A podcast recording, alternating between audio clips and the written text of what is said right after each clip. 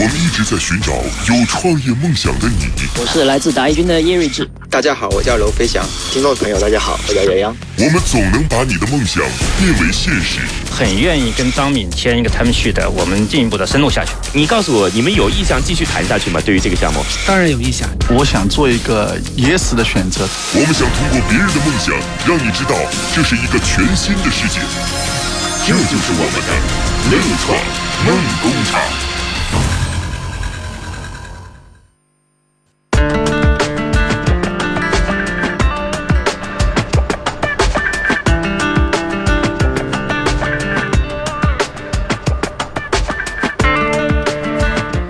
今日创业者大幅平板的方慧，九零后少年做五零后、六零后的产品。大学期间开始创业，与团队一起磨砺了三年。因为生活中一件小事儿，看到了广场舞大妈的巨大市场潜力，从总裁助理岗位辞职创业，大幅。是他们献给长辈的诚意之作。科技的进步同样应该让长辈们的生活更加幸福。产品正式发售不到一个月，获得了广场舞大妈们的充分认可。今天，他们希望用百分之五的股权拿到三百万的融资，是不是可以更快的扬帆起航呢？让我们拭目以待。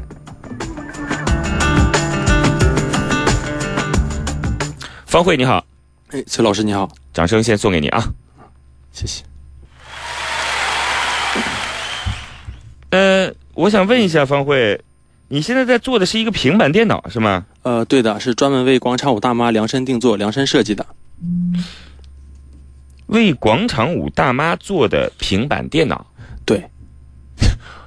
好奇怪啊！我从来没有看过类似的方向，说硬件还要基于说哪种，尤其是像平板电脑的，是基于哪种场景下的？平板电脑是个平台，里边可以任承载任何内容哦。呃，是的，然后呃，是是这样，就是因为我们发现，对于这种中老年群体来讲，一般的电子产品他们不太会用，所以我们相当于用平板电脑的方式，然后去做一个软件的设计啊。它不是针对某种特别的场景，其实是针对某种特别的人群。对，是的，是吧？啊，这样我们就能理解了。你看，对年轻人有属于他特别潮的这种电子产品，对吧？对对对。对于有一些相对弱势的人群，可能你得特别注重它的实用性。是的，是的。嗯，所以。对老年人来讲，这个平板电脑它的可能更适合他的使用习惯。对，就包括字体的设计，包括那个图标的大小，好，包括一些交互的习惯。好嘞，我们知道了啊，这是一个老年人所使用的平板电脑，切入的场景应该是广场舞。我觉得这样说可能会更正确一些吧。啊，对的，对的，谢谢崔老师。好嘞，我们马上来看看今天的和您对接投资人到底是谁。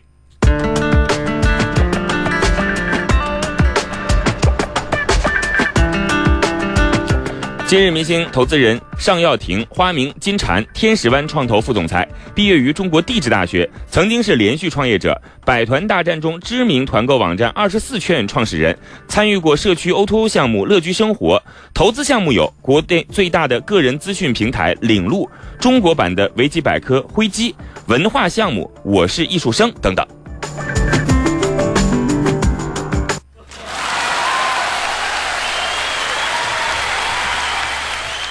Hello，尚耀庭，尚总你好啊，大家好，崔总好。这个我们上一次呃跟大家在节目当中说过啊，天使湾是一个非常有活力的，对天使轮非常关注的创投机构。他们跟阿里巴巴一样啊，也会在每一个员工的真名之后再起一个花名啊。上一次我们有叫紫皮的啊，哎，紫皮真名叫什么来着？我想不起来了，突然。啊，他那个叶东东哦，叶东东，哎呀，这个花名叫多了，真名想不起来了。然后尚耀庭，他的花名叫金蝉啊，所以我们在节目当中就以金蝉相称了啊。金蝉，我想问一下，之前有投过智能硬件吗？呃，天使湾是投过像国内比较大的麦开，还是有 Left Smart，然后但是智能硬件领域，目前我们个人觉得啊，或者是公司团队觉得目前还不够成熟，对，所以投资并不多。啊，嗯，我跟子皮也聊过这个事情，他对于智能硬件现在还是觉得心里没谱，就是感觉他可能还不是仅仅投天使轮的这样的基金能够撑得起来的。你比如说后面还有几个都已经想好了，我们就是为了这个智能硬件的发展方向去奉献了。然后那反正这个钱不管是当先驱也好，先烈也好，对吧？对，就是投进去了。但是其实今天的项目有点不一样，它不是那种。高科技的智能硬件，对它其实反倒是向后看的智能硬件对我感觉它其实可能更像是一个软硬件结合啊，软硬件结合。对，其实做的是一个特别的人的社区。对是的，是的，嗯这个平板电脑是一个切入口，然后可能广场舞又是平板电脑的切入口，然后最终是为了在那平板电脑上的老人社区。对，可能平板电脑只是它的一个入口好好嘞介质。这个创业者还没讲呢，咱们俩都说完了。我们现在马上从七道问题来看一看我们的创业者到底今天带来的项目是什么。乐创梦工厂，创业精英的秀场，It's show time。Question one. What? 呃，我们在做一个广场舞的平板电脑，希望可以打造基于广场舞这个兴趣爱好，做一个呃广场舞大妈线上线下活跃的社区。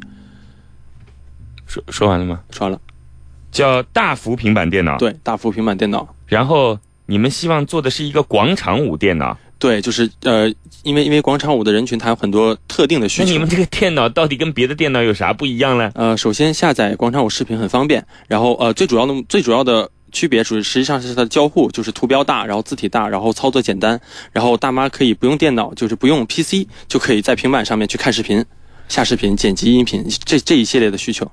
我觉得你这个啊，嗯真的让我就是很担心。嗯，如果你用这么简单的方式把您的产品就形容出来的话，其实我们也不要做平板电脑了。我和金蝉两个人去设计一个 APP，嗯，当然它是在这个 iPad 上用的，嗯不过大妈只要点这个 APP，所有的界面都改变了，嗯是吧？字体也变得很大了，嗯，交互也变得很容易了，下载也变得很轻松了。金蝉对不对？对就我们没有必要去做这个平板电脑嘛。我们确实也见过给那个老年人设计的 APP，它都是大号的字。对呃，对，这是这样，就是因为呃，我们实际上跟大妈接触的比较多了，然后发现他们其实在 iPad 上面用这种 APP，包括手机的 APP，实际上是不会用的。然后包括像我父母，他看电视剧居然都在用 iPad 的网页，所以实际上你对这个人群，你用 i 用 APP 的方式，包括我们有些朋友也在做，他们的活跃度其实很低。我我跟你讲啊，就是您可以说复杂的 APP 不会用，OK，但是我觉得老年人在点一下 APP 这件事情，如果都不会做的话，那就不是正常的老年人了。呃，我跟你讲，我们家养只猫，那个 APP 上面有蜻蜓，它还会用爪子抓一下呢。哦，OK，是这样，就是呃，因为现在你像安卓的操作系统和苹果的操作系统，它实际上有很多底层东西是不能变嘛，对吧？然后包括它的那种那种那种呃通知栏，然后这些方式实际上包括你有些软件，尤其安卓平板，你装些软件进去，它就非常流氓。然后所以我们说，我就类似于用苹果的方式去把这些东西都封住，然后把那那些大妈需要的东西，我们去预装进去，用这种方式来做我现在。并不是在质疑你而是我希望你把你自己的产品的特点，不仅仅是一句话，起码有三五句话要把它说出来，让我们听了以后起码耳边一亮的感觉吧。呃，OK，那就是做一个让大妈可以真正用得起来，可以满足她在学广场舞过程当中各种需求的一个产品。然后这个产品是用平板电脑的形式来实现出来了。行吧，我们接下来再继续了解吧。Question two. Why? 虽然到这道问题了，但是我还是想告诉我们今天的创业者，以及我们所有在听节目的创业者，你的产品告诉别人的时候，除了客观的描述它之外，你一定要把它说的有诱惑力呀、这个诱惑力可能它是故事，但是这也是你自己创业的信心呐、我想，我们每个人去餐馆吃饭的时候都能够看到，店家一定是把那个菜在最好的状态下拍出来，然后再 PS 啊，这个龙虾你看起来多好看啊，是吧？它肯定不是你上来的那盘嘛，嗯，底下可能以以实物为准，对吧？但是我觉得对于创业项目的描述也同样如此啊，你怎么能三两句如此平淡的就这样描述过呢？您又不是马云啊、我们现在只是在做一个致力改变世界的交易行为，是吗？您现在需要的是获得我们或者导师他听了你今天的描述之后，就会觉得哇，这个事情非常有意思，我要全神贯注的来了解你，对吧？好嘞，来你回答第二个问题吧，Why 为什么做？呃，因为因为实际上我们是呃最开始做这个项目，是因为我一个合伙人，他是每次回到家都要当都都要帮他的妈妈去下广场舞，所以发现到这样一个痛点，然后发现到这个人群没有满足他们的电子产品，然后包括他们现在各种手机、电脑是不太会用的，所以我们说用一种方式可以让他们去把广场舞这个事情跳得更好，然后我们去选说又做软件好，做硬件好，最后选择了做这样一个呃平板电脑的形式。然后至于我们团队都是九零后，然后因为我们平时都在帮父母去去操作，所以我们知道他们哪些会用，哪些不会用，然后去设计了这样一个产品。OK，你自己的创始人当中有人有过，就是自己在家中的痛点，所以和你们一起做了这样一个产品。对，就是最开始的缘起，实际上就是因为他当时给我们讲了一个故事。Question three, Now. 我们现状是现在已经第一款产品已经推出来了，然后做了一千台，已经在市场开始卖，卖的差不多了。然后呃，我们现在也之前在做，就是签了十几个明星老师，他们做我们的特别顾问，呃，特别名师。然后包括昨天我们在西湖边做了一次快闪，然后已经上了热门话题，然后呃，点击量大概两百多万。一千台是卖掉的吗？呃，是，不是送掉的？呃，不是送掉的啊。然后包括里边有一部分是经销商那边已经拿走，但是还没有你们现在有多少经销商？呃，现在是三个城市。三个城市，也就是三个经销商。哎，对，你们现在是用扁平化的方式来进行销售，还是你会是一个结构化的方式来进行销售？呃，应该算是结构化，就是因为我我我们是这么看这个问题的，就是网上是可以扁平化去卖年轻人的产品，包括我们之前的最开始的一小波是在淘宝上卖，然后但是后面因为接触到真正的这种阿姨，她们还是在线下购买，所以我们希望可以通过结构方结构化的方式，让更多人来参与这个东西。OK，Question 4. Tomorrow. 呃，我们后面实际上是想把这个平板电脑作为一个中老年的入口，然后包括现在上面已经有写呃有有放这种电视剧啊，包括越剧，包括小游戏，实际上希望能它成为他们可以用各种互联网的应用的一个产品。嗯这是大家其实这个事儿非常好理解。如果你们家有小米电视或者乐视 TV 的话，你就能够理解他们在做的事儿了，对吧？是的，小米电视和乐视 TV 就是希望从电视机切入到你的生活当中去，对然后你打开电视机全是它的东西，好吧？啊，Question five, Team. 呃，我们团队核心人都是九零后，然后我们之前已经合作在一起创业大概三年时间了，然后呃，我们现在也有大概三十五岁，就是比较富有渠道经验的人加入进来，然后这是我们团队的一个现状。总共多少人啊？呃，现在全职的十几个，十几个人，对，都是什么分工啊？呃，有产品经理、设计、程序，主要还是软件为主，现在是软件为主，对市场营销为辅，呃，基本一半一半。一半一半。那你们合作多久了呀？呃，最核心的创始团队我们已经在一起三年多了。十几个人当中，股权怎么安排啊？呃，现在是两个人代持所有人，然后大家基本上百分之一到百分之十。那你自己最大的股东占多少比例？嗯，在面上最大的是五十四别面上啊，里子里里子里面三十多。很分散啊。嗯，Question six, Money. 呃，我们这次想想按照六千万的估值来融，然后大概三百万或者六百万都可以。嗯然后钱拿到以后怎么样呢？呃，钱拿到以后主要分成两部分，一部分是我们做一些明星的经济，就是因为广场舞的明星，我们发现，嗯、他们是非常有意思的一个人群。然后另一个是想要继续开发新的平板电脑，然后包括在因为硬件创业是还涉及到一种库存啊，包括这种管理上的东西，想花这两部分钱。广场舞明星是那些跳得好的大妈吗？呃，就是在在网上特别有影响力，就是所有的广场上的大妈都是学他们的舞蹈，他们是编舞的老师。你看，在个不同的细分领域当中，他们有着一番自己独特的世界，我们可能都不知道啊。嗯 Question seven, Competitor. 呃，竞争对手现在有做网站的那个呃糖豆网，它做的比较大，然后包括有几个手机 APP 也出来了，然后但是他们的活跃度我们后面有看过，就是很差。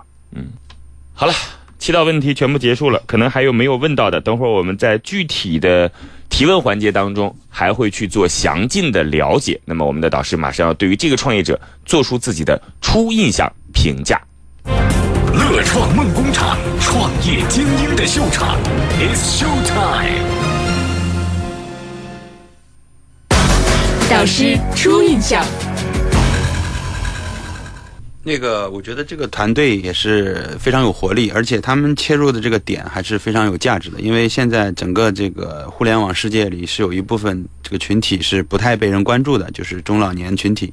那么，其实我觉得这个市场本身来讲也是 OK 的，团队也是 OK 的。但是我可能觉得这个这个团队跟这个市场之间的匹配度，如果只是因为有个合伙人。觉察到这个痛点，我觉得可能还是有点牵强，所以我其实非常想了解这个团队，比如说你们做这个事情的初心，或者是你对未来将来有一天你们假设说我们这个事情你能不能做个五年、十年或者更久的，就为这个群体服务，嗯，是不是特别特别的愿意去为这个中老年群体，或者是就是去做一份自己真正的持久的事业？好，这个金蝉，我想跟您讲的是，在初印象当中，你只用对于他和他的项目。提出自己的第一印象就可以了。问题我们等会儿再问。嗯，第一，我觉得第一印象还是非常不错的，我还是非常喜欢这个领域和项目，还有他们团队。说实话，我也谈谈我的这个初印象啊。这个我们大家听节目的都知道，我们肯定是做过长期和详细的线下沟通，然后最终才到节目当中来。其实，在线下沟通的时候，我觉得很不错。但是在这个一路走过来，这么多天没有见面了，今天再来，其实这个过程当中，我也思考了一些。其实我觉得。有些问题，什么问题呢？等会儿再说。经过前两轮初步了解，创业者将进入导师观察团。导师将提出怎样的问题来对创业者进行更深一步的了解呢？让我们洗耳恭听。来，金晨向我们的创业者发问吧。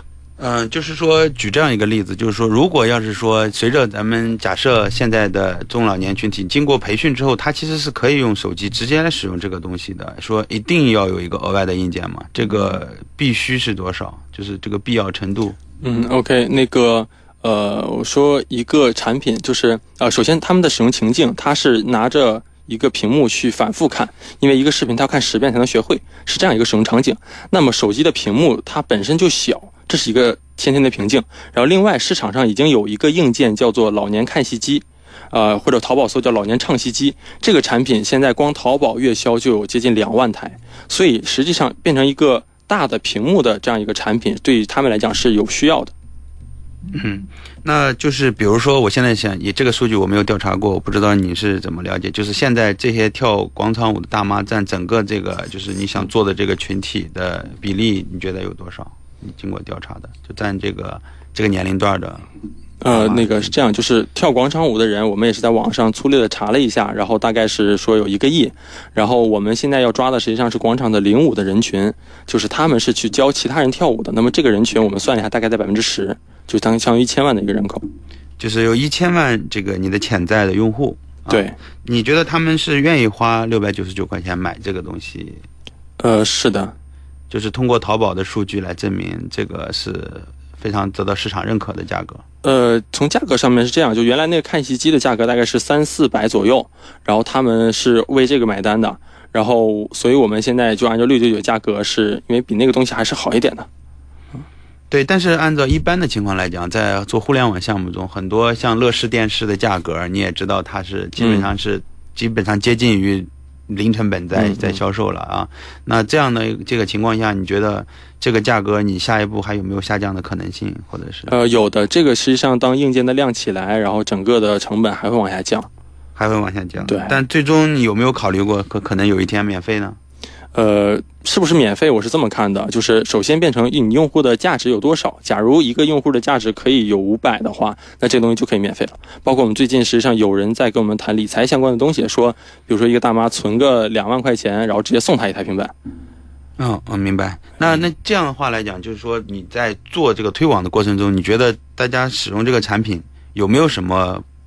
不好的地方，或者是不利的地方，而不是都是非常受欢迎、非常。明白明白，这个是肯定有的。包括我们现在呃摄像的功能，就摄像头这个做的不太好。然后包括呃有一些更潮一点的那些阿姨，她们还是想用更多的功能的，包括什么呃酷狗这些软件上的东西。然后这个是问题有一点。然后包括硬件的音响上面也有一点问题。然后但是从操作来讲，就说没有一个阿姨她说这个平板她不会用，这是对我们来讲还是比较自豪的一点。那么现在你们这些分类了，我也看到，就是它里面会有一些内容。现在的这些内容，你们主要是通过什么方式来输出你的内容？呃，输出内容，你是指就是就是视频哪来？视频里边的这些内容。哦，视频视频都是一些明星老师他们传给我们的。也就是说，你们拥有这个东西的版权吗？呃，有，嗯，还有。还有别的类型的来源吗？呃，主要就是广场舞的内容。对，广场舞内容是这么来的，然后越剧的内容就包括以后的内容的填充，包括我们还要还想做那种那种太极拳啊，这些上面内容填充就变成去跟人合作了。然后包括现在电视剧这一块是直接调用优酷，然后五六和芒果。那你是不是有这种可能？就是说你，你你这个这个产品，它在它居家的时候，它也会用，是吗？呃，对，这个产品实际上正常的使用场景就是在家里面有 WiFi 的情况下。然后他拿来当一个日常的东西来学习一些东西，或者欣赏一些音乐啊。对对对，就像是在家里面我们怎么用 iPad，然后这些阿姨们怎么去怎么在用这个平台。那如果按这个角度来讲，应该会有不少年轻人买给父母。你们是通过什么渠道？呃，确实，像之前我像刚才有在说，我们初期有在淘宝卖，然后发现淘宝上面很多人都是就是子女买给父母的，包括像那个唱戏机也是。然后所以，但是子女的量比较小。我们发现，就是唱戏机，它线下的量极大，而且我们去广场上去看，那些阿姨都说我是在某某商店，然后以多少多少价格来买的。所以我们觉得线下线上会是用这两种来走，就是子女买和父母买都有。那假设说哈，就是因为在现在中国创业的很多时候就要面临同类的竞争对手的出现，然后像你刚才也提到过，有一些呃做老年中老年 APP 的人，可能也是切入了这个点。那你觉得你跟他们比最大的区别，或者是最大的核心竞争力在哪里？呃，对，我觉得是这样，就是从呃同一个竞争层面来讲，然后就像首先做所有做硬件、做平板的人，他们是做不了内容，就他们基基本上生产然后卖掉就好了。然后这是一类，然后另一类呢，像做 App 的这类呢，实际上是做软件，就相当于呃只是做一些很轻的东西。做一个 app，然后推广就好了。然后相当于把这两个结合在一起，如果你真的这么往下去推，实际上难度比较大。然后包括这么多年也没有人从那个方向来切入，就是因为难度比较大，真的能做下去。呃，是我们是这么看。所以在这种竞争上面，就我们至少领先别人大概两三个月时间吧。然后就看大家拼的速度了。还有一个就是说，你们在这个这个推广的过程中，你们如果是采用地面推广。像你昨天做的那个活动，嗯，那个肯定只是一个 PR 或者是一个一个一个一个炒作吧。那你日常的推广，比如说是依赖经销商的话，他们做的速度怎么样呢？或者是主要通过什么方式来？呃，经销商推的速，经销商这边是这样，就是首先会有那种电子产品店，因为我们实实际上仍然是看这些阿姨这些大妈他们在哪儿买，呃，我们发现他们都是在电子市场里买，所以电子市场的铺货一定是一个主渠道。然后实际上就变成，呃，像怡高里面一个店，一天能卖一台唱戏机。所以，所以我们的经销商也是会用这种方式在往下铺。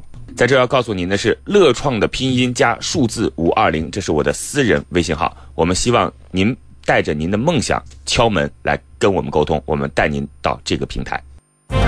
乐创梦工厂，创业精英的秀场，It's Show Time。九零后的创业团队。能否真正了解五零后、六零后使用者的需求？呃，其实是就是看什么什么类型的需求。用互联网产品，实际上我们是知道哪些是可以用，哪些是不能用的。对于他们不知道，然后他们每次都是求助于我们，所以我觉得，呃，我们会比他们更了解他们的需求。我不这么认同。嗯哼，就是我觉得，其实你更应该先站在他的思维考虑的角度和方向，再结合。你们自己所掌握的技术手段，然后再满足他的需求。我不知道金蝉怎么看。他应该是，我觉得这个调研工作可能就是需要更细致一些。就是我不知道你们做了哪些工作啊？呃，是这样，其实呃，就我个人之前在一三年的时候是去美国做一次创业孵化，然后当时我们做的项目就是去，呃，因为那是一三年，当时微信还不火，我们做的项目就是让父母去用更好的用安卓手机。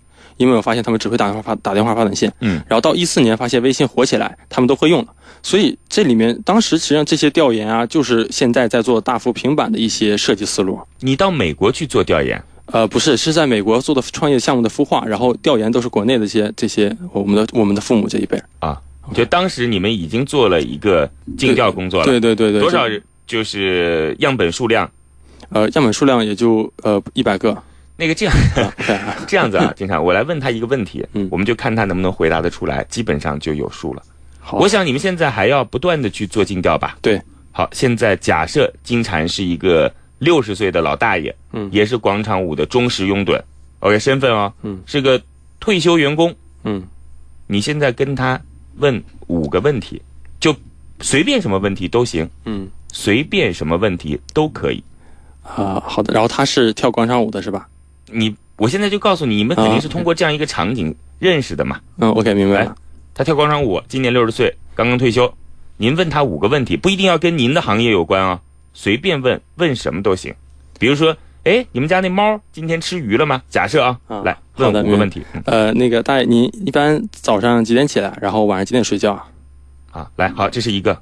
哦，OK，呃，然后就是呃，那您晚上基本是在做什么运动去做锻炼？去去去锻炼身体？好，第二个呃，然后您呃，就假如假假如是他他肯定是某一种运动嘛，那如何去，比如说是广场舞？哎，我跟你讲我现在不是让你跟他来把你的产品推销出去，对，我只想让你提五个问题，嗯嗯随便什么五个问题都行，跟你的行业有关系没关系都可以。嗯、好，然后您是怎么看这些广场舞的视频的呢？然后是去怎么找这些东西呢？然后一个视频您大概要学多久啊？然后再就是，嗯，您大概每个月去学新舞的频率是怎么样的？我们都跟老师学。我跟你讲啊，你根本就不知道我想让你说什么，或者我可以告诉你，你用这样的沟通方式，一定是一次失败的沟通方式。嗯，和一个人呐、他之所以能够相互关联起来，最重要的一个方式是能够提出问题。我为了你这档节目，还专门去做了一次问题的收集。OK，我告诉你，嗯，起码我们现在要从两件事情当中敲开，或者说他非常关心的，哎，大爷，你那个今年的社保啊，你现在是自己去领的呢，还是单位发给你的？你有没有了解过这群人的生活状态到底是怎么样？我不知道，经常我说了这么久，你大概知道我说的意思是什么了吗？明白，其实就是真正的洞察用户，对而不是仅仅是了解他一个停留在表面上的一些潜在表面需求。我这是给你的建议哦。为什么要做这件事情呢？嗯我很担心，在做自己跨年龄段的人群的时候，这样的工作会其实你们认为到位了，却没有到位，因为你们现在只卖了一千台而已嘛。嗯金产，这是我非常担心的一点，对，您这个叫消费者洞见，这个是非常重要的一个一个事情。这是我很担心的一件事情。其实后面还有两件事情，我简单的提一提吧。第一个是这这件事情到底能做多久？因为我们知道，不管是广场舞也好，可能这是现在非常风靡一时的事情，但是可能接下来它会被另一件事情取代，或者它会被另一个年龄人、年龄层的人取代了。那个文化现象嘛。嗯第三个，其实我还是觉得刚才讲的，就这件事情是否是相对来讲太重了。就是您现在是从场景当中去切市场，接下来有一个人可以分分钟让你输掉。对老年人啊，他从价格方面切市场，或者说是已经成熟的平板电脑当中做类似于的 APP。这反正是我对于您的项目，在我们沟通完了之后，又提出了三道问题。来，金山，接下来还是你的时间。我需要继续问他问题。您继续继续问他问题，或者您可以发散刚才我的问题，对于这个项目继续批判，That's OK，都可以。嗯、其实我觉得某种意义上来讲，我真的最关心的还是说你你为什么要做这件事，或者是你你作为一个非常优秀的创业者，你们团队我看了一下也非常棒，嗯，然后我我估计就会有投资人会问你说你们为什么要做这个领域？因为这个领域如果要是一般来讲，按照你现在这个表达逻辑来讲，是非常容易看到天花板的一个市场。因为就像你说的，可能你只做了这个领域里的百分之十的人群，然后这些人群在这件事上究竟愿意通过你一个跳广场舞的平台就去在上面买，将来你说的增值服务的可能性有多大，可能还真的需要验证。那这里面就就是说说句实话，就必须得你自己对这个市场有非常有一种强烈的热爱。啊，那我刚才听到了一点点，我觉得还是非常 OK 的，是你在美国的时候就已经开始做这件事儿了，所以我觉得这可能有一定的渊源。但是，换那抛开一切，你现在创业项目不想，你就作为你这个人来讲，你人生最大的理想是什么？呃，这个是我们真想过，包括我们团队。实际上，呃，因为原来在在学校的时候，我们做过一些浙大纪念品，然后我们真正的其实发自心底特别热爱的事情是一种文化的传播，就是我们就就说的有点虚啊，就觉得把一种好的文化能让更多人知道，能让去传开，这件事情是我们真的特别有热情、特别感、特别能感动自己的一件事情。然后包括像昨天就是之前这几次活动，我们把一些明星老师请过来，我们真在饭桌上面，就包括这些阿姨和我们都。有点要泪流满面，就是因为他们也在说说，觉得我们做的事情特别感人，然后能去关注他们的需求，然后包括我们自己在说，我们希望能把广场舞这种文化，因为它是一种其实不是只是随便跳跳啊，又有攻心计啊什么的，其实都是一些去传播健康和快乐的这种感觉。包括一些明星老师也是这种感觉，所以做着做着，包括我们现在在平板里边也在加粤剧，也在加这些嗯一些我我个人觉得很热爱的这种文化的点。所以是这个事情是我们真正发自心底想要做的东西。然后至于说是做广场舞这个文化，还是做平板啊，还是做什么，实际上都是形式。其实你是更多的把它当做是一种文化的传播，或者是一种这个叫文化产品的关心点，在文化产品的这个发发传送方面。那你你这个做到这个群体来讲，你是不是也是觉得你？某种意义上来帮助到他们了，然后也感到非常的有成就感。是是是，然后在做这个项目当中，最感人的一个一个事情就是我过年的时候回家，当时就是拿我的这个平板给我爸妈看一下，告诉他们我在做这个事情。他们用了两天之后，真的 iPad 不用了，然后天天就在用这个。我觉得这个是当然了，那是你做的东西，没有他能不用吗？真是不是？哎呀，是这样，就是其实，在我我爸妈从来都听我们台。啊，我明白，不听别的台，明白明白。呃，这里是这样，就是假如一个免费的东西给给自己的父母来用的话，他们会做一个很很高的评价；假如是一个付费的，他们就会就会是评价就是就是反倒是差一点的。然后，所以其实这段时间我而且我爸妈是直接付钱来的，当然也有也有可能是中国的爸妈和外国爸妈不一样，包括这里面的调研和心理有可能不一样。但是这件事情真的是特别的让我感动，就是他们这种支持的点就不会说哦，你做一个东西是没有用的。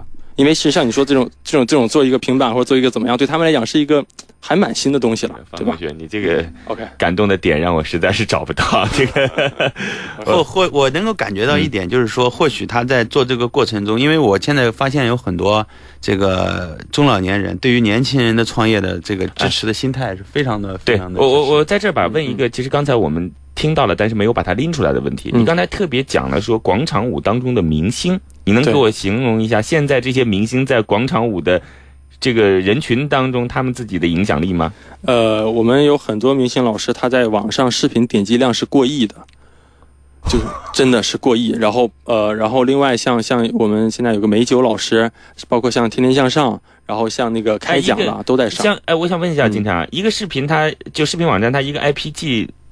就是，呃，自己的点击数应该是在两次吧。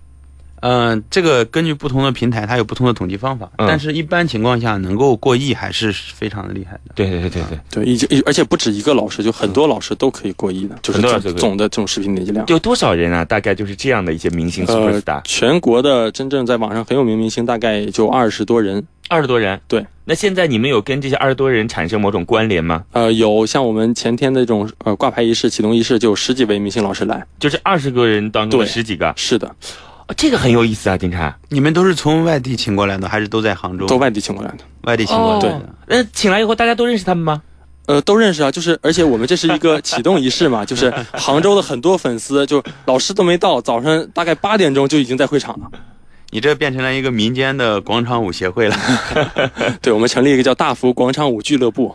哦，这个很有意思。其实，如果说跳广场舞的人真的是这些人的拥趸的话，你们现在把自己的产品销售和那些老师关联起来吗？呃，是有，就不同老师不一样，有的老师有自己淘宝店，然后他就在帮我们去做一个销售的工作。OK，看来每一个地方都有属于自己的江湖啊。是的。呃，接下来是你来问导师的时间了。你这个项目因为是硬件嘛，所以它肯定会涉及到关于在哪里。你们是代工的吧？应该啊，是代工啊，是在深圳。深圳啊，基本上都是这个套路了啊。然后现在六九九，我想问一下，你们大概利润高吗？呃，六九九的利润还不错，然后当然是有很大一部分要分给经销商啊啊。好嘞，我们马上来看看今天的创业者对于自己的项目有什么样。要来提出的问题。恭喜创业者来到指点迷津。要快哦，来，嗯，好。首先，第一个问题是，呃，我们之前就是因为卖平板，它本身是就跟您刚才也提到了，是不是可以免费直接发掉？然后，实际上我们现在在想说，我们是先稳妥的做到盈利，还是我用烧钱的办法做到快速的扩张？我觉得这个所有的行为都是取决于内部跟外部环境的一个交集。就是如果是现在市场反馈你没有太多的竞争对手，逼迫你去做这个市场用户的扩展，那你还是应该是相对稳健的发展。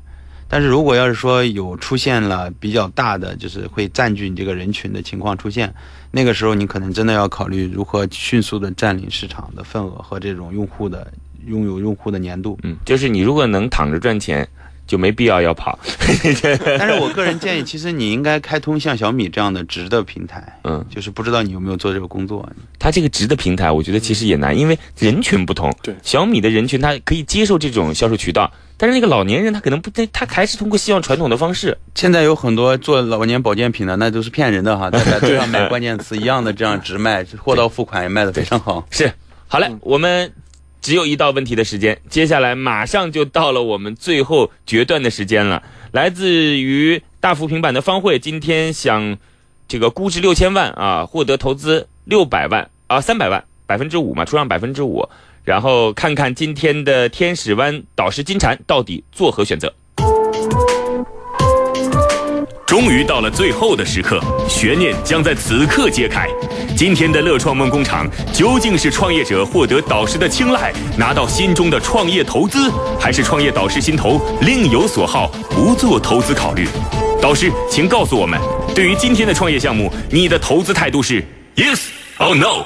嗯，yes，但是 yes 啊。首先，我掌声送给二位，来，yes，太棒了，谢谢。然后，但是怎么样？但是我觉得这个估值，它还是包括你未来的好的价格，你们再去商量，好不好？谢谢二位，非常感谢。一个九零后在做五零后、六零后的市场，勇气可嘉。乐创的拼音加数字五二零，这是我的私人微信号，希望您带着梦想来到这样一个舞台。我们下期节目再见。